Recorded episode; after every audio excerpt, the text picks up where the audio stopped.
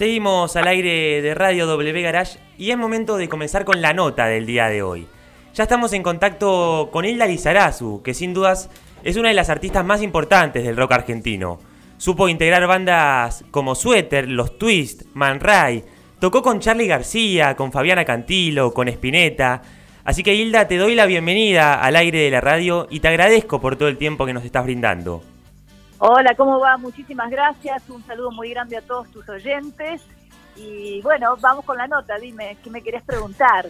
Sé, sé, que tuviste un 2019 muy activo. Tuviste una gira por Europa, visitaste diferentes países.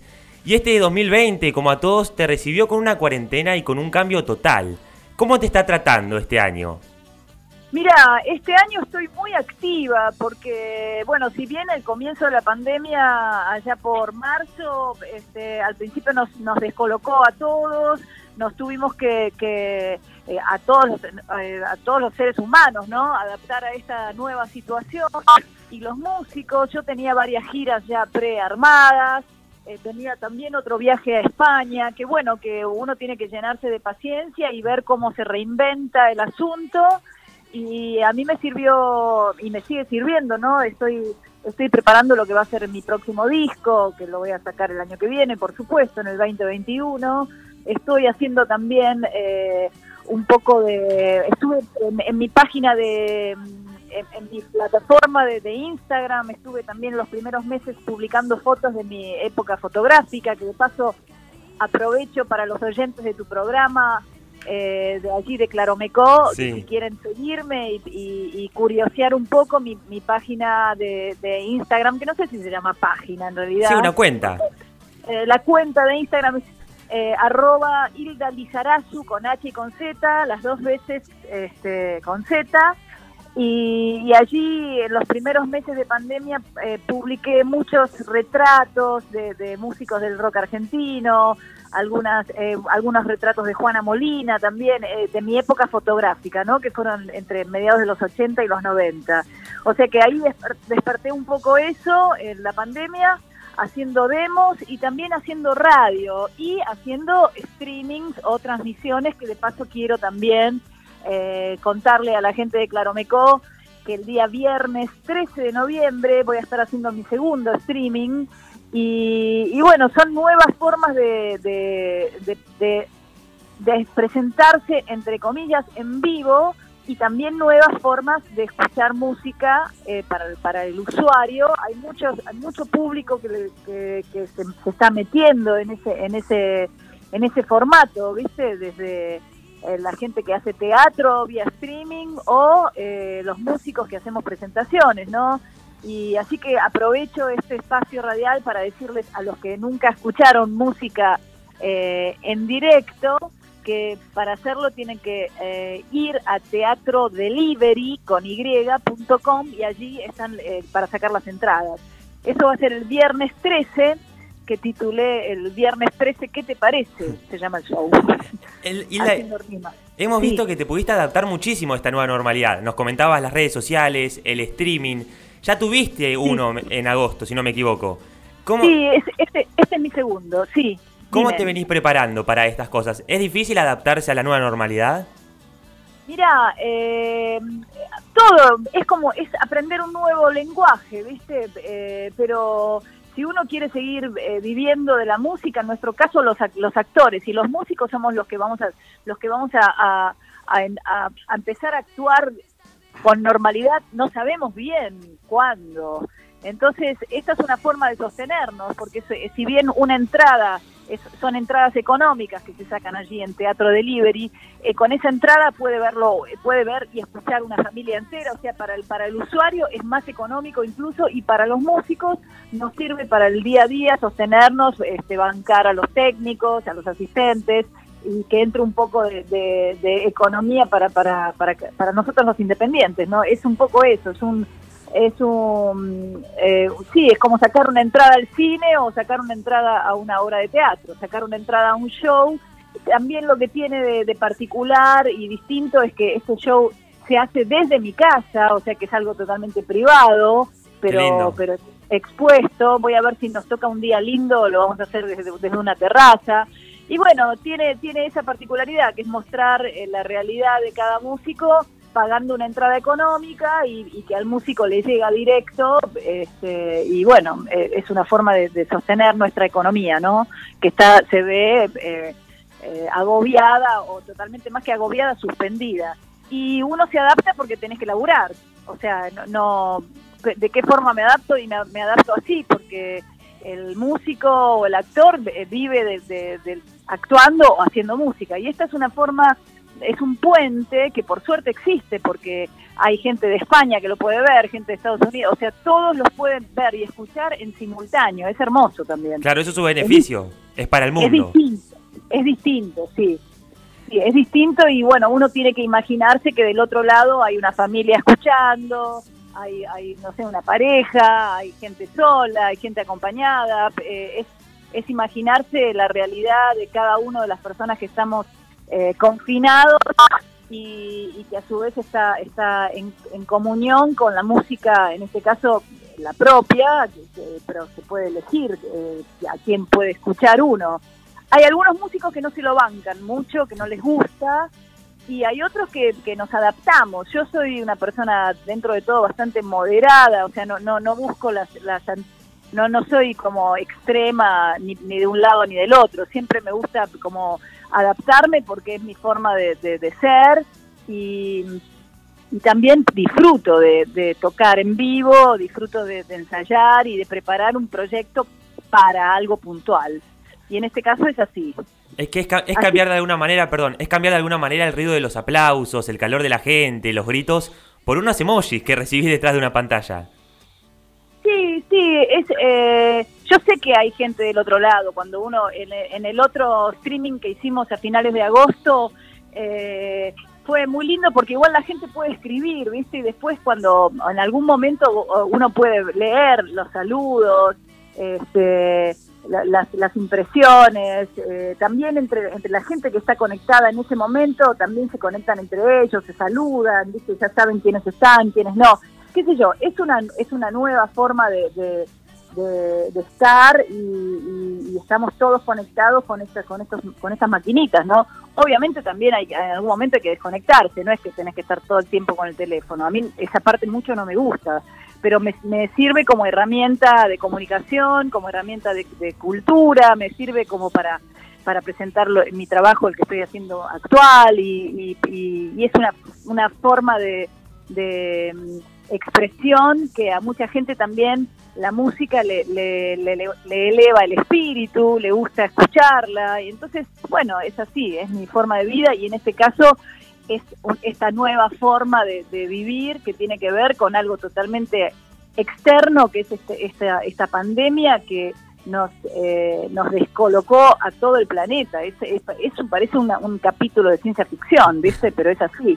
¿Te, ¿Te, sirvió la cuarentena de alguna manera para desempolvar alguna partitura, algún proyecto que tenías archivado? Sí, este, me sirvió para aprender un poquitito más a grabar con estas nuevas formas de, con estos programas de, grabación digital. Eh, me sirve para, para estar más en mi casa y, eh, recorrer los rincones y reacomodar, qué sé yo, viste, es como un tiempo obligatorio de confinamiento que, que cada uno lo, lo, lo usa y lo eh, entre comillas, capitaliza de la mejor forma posible o, depende de, la persona, ¿no? Me sirve para leer, me sirve para, para, para estar en, más en contacto con mi hija, en fin, eh, tiene infinidad de, aspectos positivos y bueno, y, los, los negativos serían como la distancia entre, entre los seres que uno quiere, eh, los amigos, toda la parte más eh, humana que, que, se ve se ve afectada. Pero bueno, es parte de lo que nos ocurre. Yo yo soy una persona que de, espíritu, ¿cómo te diría? Más más optimista en el sentido que, que eh, veo el vaso lleno de las cosas. Eh, por lo menos no no es este, constantemente, pero si me tenés que calificar o clasificar en algún lado, soy más positiva que que, descreída y, y, nihilista. Entonces, eh, trato de que esta pandemia eh, eh, poder sacarle algo constructivo a, este año y, bueno, también es, una forma de, este de hacer un streaming, es, es, al principio medio que me negaba, ¿viste? Después ya cuando hice el primero dije, uy, está buenísimo, porque... Eh, porque sabés que hay gente del otro lado, porque hay gente que se comunica y, y bueno, y es una forma de estar cerca también. Bueno, qué lindo ver el lado positivo. Le recordamos a la gente que estamos hablando con Hilda Lizarazu, que sin dudas eh, es una de las artistas más importantes que estuvo el rock argentino. Hilda, es, muy es muy recordado tu paso por Man Ray, donde te destacaste con, con bueno, muchísimas canciones que fueron utilizadas hasta en algunos programas de televisión. ¿Se puede, decir que, ¿Se puede decir que fue el despegue de tu carrera o crees que ya con los twists sentías que habías llegado al reconocimiento del público? No, no, yo creo que Man Ray hizo mucho para, para el reconocimiento y, igual la carrera sigue siendo, ¿viste? La carrera de un artista, de un músico, es como, hay momentos en que tenés más exposición, otros momentos en que estás más, más recluido o que, o que tenés, o que los temas no, no, no les, no, no pegan tanto como otros, pero uno continúa, ¿viste? Porque ese es el camino y es, lo que nos gusta hacer. Entonces yo pasé por los twists, eh, pero no es que yo estoy buscando, eh, mientras voy en ese paso, un reconocimiento constante. hay veces que estás, que estás más, otras veces que estás menos. No, yo disfruto y agradezco a diario eh, vivir de la música y vivir haciendo lo que hago. Mi vida es algo que, que, agradezco que, que, me haya ocurrido de esta forma, ¿viste? O sea, y no es que no luche y no... Claro que sí, es, es a diario la lucha, pero pero es, es, es contra uno mismo y, eso es ganarla, como diría el, tema, el témpano. La lucha es de igual a igual contra uno mismo y, es levantarte y decir, bueno, hoy voy a hacer esto, hoy tengo que ir al laburo y voy a ponerla mejor, hoy voy a, voy a escribir, hoy, o sea, cada uno en su, en su oficio y en su profesión, ¿no? Otro de, de los grandes momentos de tu carrera fue cuando estuviste con Charlie García. Hoy prácticamente es la Navidad del rock argentino porque está cumpliendo años, Charlie. ¿Cómo influyó en tu carrera? Nosotros estamos saliendo al aire en este momento en Claromecó. Estamos eh, desde Buenos Aires. Nos escucha mucha gente de Claromecó. Bien, ah, perfecto. Eh, ¿Cómo empezó? A ver, ¿cómo empezó mi, mi carrera? No, mi carrera, mi trabajo con Charlie con García. sí. ¿Cómo influyó también en tu carrera? Y, me, puso, me, expuso en una, en un lugar de, reconocimiento eh, más masivo, por supuesto, porque Charlie es un ícono eh, del rock argentino que hoy cumple 69 años y, estamos celebrando con su música y con toda su obra y la verdad es que para mí haber sido parte de esa banda durante seis años, los enfermeros, y haber podido tener la oportunidad de salir de gira eh, por Latinoamérica y por Europa con, con acompañando esos temazos hermosos de Charlie García, no, no, no puedo más que agradecer y, también eh, reconocer, bueno, por algo este, me pasó esto, ¿no? Porque yo también estaba como con mi voz apoya, apoyando armónicamente esos, esos temazos. Eh, eso fue mm, en el momento en que yo estaba empezando con mi primer disco de Man Ray, estaba por salir el disco de Man Ray, todavía no había salido, y Charlie me invita o me, me audiciona para, para ver si ellos tenían una larga gira y estaban buscando vocalistas. Así que un compañero músico que estaba en la banda de él, que fue Alfie Martins, que, eh, que era parte de los enfermeros, eh, me propuso, o sea, yo no, no había estado con los tweets, estaba formando, como te digo, estaba grabando el primer disco de Man Ray, era como nueva dentro del, del ambiente musical, y fui a audicionar a su casa con, con el piano y con los otros músicos y, dijo, sí, sí, buenísimo, me encanta tu voz. Empezamos la gira y fue como, yo casi me desmayo, ¿viste? Porque pues de un momento al otro eh, tenía que, estaba formando parte de la banda de, un, de un musicazo ícono del rock argentino, así que eh, me que, fue antes de que saliera el primer disco de Man Ray. Así que lo consulté con mi compañero, en ese momento el Tito Lo Sabio, que era el co-keeper de Man Ray, y, le digo, ¿qué hago? ¿Voy con Charlie García de gira? Y me dice, sí, hacelo. Total, este, nosotros recién estábamos empezando, y así fue.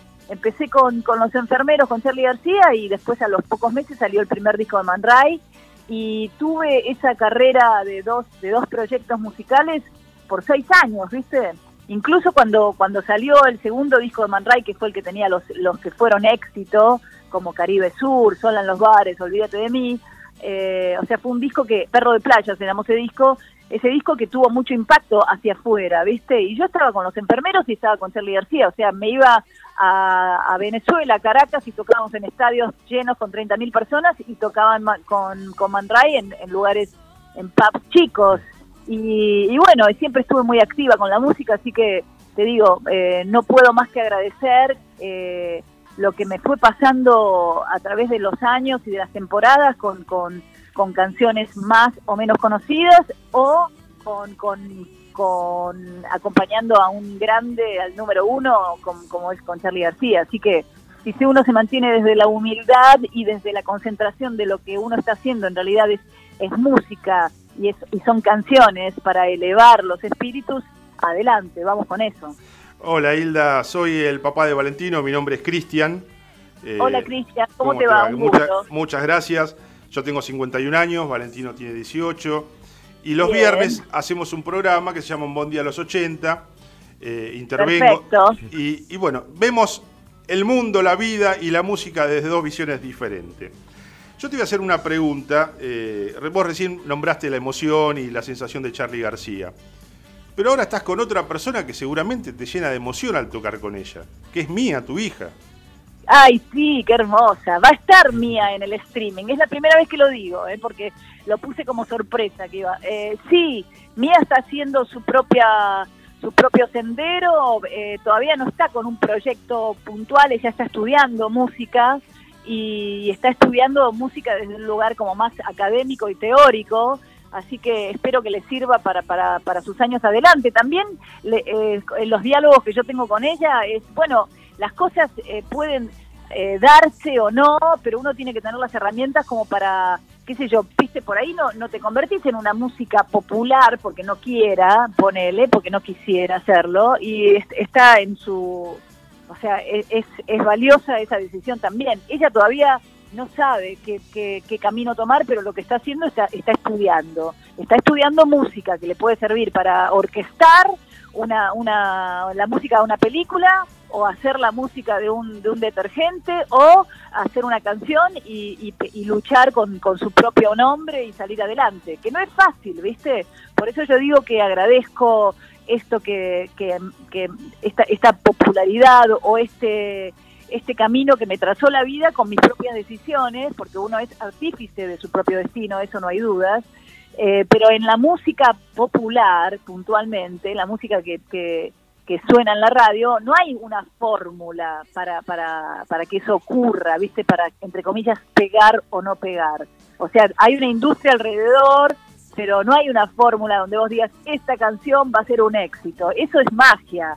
Esa magia no se, no se aprende ni se enseña, esa magia está o no. Entonces, digo, es difícil ser, eh, decirle a un hijo, bueno, sí, vos vas a... Se lo digo no solo a ella, sino a, las amigas de ella, que son estudiantes de música, digo, ustedes pretenden salir con una banda y que eso va a tener éxito, no, no vean por ese lado eh, las cosas porque puede no pasar eso, ¿viste? Entonces, esa proyección de querer ser famoso o, tener éxito, que vaya un montón de gente a tus recitales, es un pensamiento que no debe estar en, la persona que está haciendo música desde, desde un lugar más eh, artístico y, y, de expresión, ¿no? es como un pintor querer pintar y decir, viste, voy a vender este cuadro, qué sé yo. Es muy difícil pensarlo así y no está bueno pensarlo así, principalmente. Ese es el consejo que yo le doy a mí. Excelentísimo consejo de mamá. Ahora, cantaste en los, festejos del 25 de mayo, en el Teatro Colón, en estadios repletos, recién nombraste Venezuela, en el Vaticano para el Papa. Sí. ¿Cuál fue el lugar que más te conmovió de todos los lugares en los que tocaste? Wow, pero eso es una pregunta. Y todo lo que mencionaste fueron icónicos. La verdad es que los estadios llenos, al día siguiente te sentís como que te pasó un camión por encima.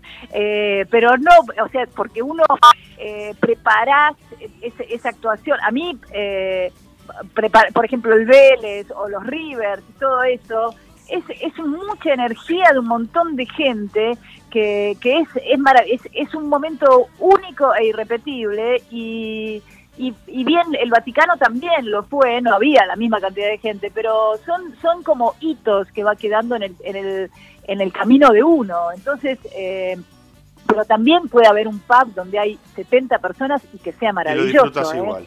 Eh, para, para cerrar y no robarte mucho tiempo más, ¿podrías darnos un adelanto de los temas que vas a tocar el 13 de noviembre, que el contenido del recital? Eh, bueno, voy va a haber sorpresas. Esa sorpresa, una de ellas fue, eh, eh, o sea, le saqué la sorpresa que fue que... Tuvimos una primicia. La primicia. Mía, sí, una primicia. Mía va a estar. Así que vuelvo a decirle el Teatro Delivery, es ahí es donde se saca la entrada. Teatrodelivery.com. Sí, este, y Voy a hacer un raconto, yo ya hice otra presentación en, en agosto, como les conté antes, y en este caso cambié la, lista de temas, así que eh, va a haber temas de todas mis épocas, de los grupos, en fin, de, los de algunos eh, compositores del rock argentino que amo, y, ese es un, un popurrí va a ser. Eh, en la, qué sé yo, véanlo, no sé, darles la lista de temas, me parece que no. va a haber la sorpresa va a haber sorpresas también. Muy bien. Aparte. Bueno, bueno, muchísimas gracias. Adelante, padre e hijo, haciendo este, este, este programa de radio. Qué lindo que laburen juntos. Y, bueno, al más chiquito que continúe con el aprendizaje de la, del periodismo y la locución, que es, es una, una carrera hermosa y que también tiene, tiene un contenido muy humano, ¿no? Que es la transmisión de, en este caso, en este caso es más, más eh, espectáculos, ¿no? Pero pues también te podés convertir en un periodista, un analista político o un periodista de deportes, en fin, ¿Te gustó, fuera. Ahora, ¿te, gustó la incursión en La Bella y la Bestia que hiciste en FM? Me encantó, sí, sí, sí, claro que sí. La radio es algo que me encanta, es más, estoy buscando a ver si me tomo algún cursito de locución. Muy bien, muy bien. Bueno, para cuando sea más grande todavía. Hilda, te quiero agradecer de verdad por el tiempo que nos diste, la verdad que es un verdadero honor Sé que estás muy corta de tiempo, así, así que no te queremos molestar más. Bueno, muchas gracias a los dos y adelante con el programa. Les saluda y los espero el 13 de noviembre allí en el streaming. El 13, ¿qué te parece? Allí estaremos, Hilda. Muchas gracias. Un abrazo, un honor. Bueno, adiós.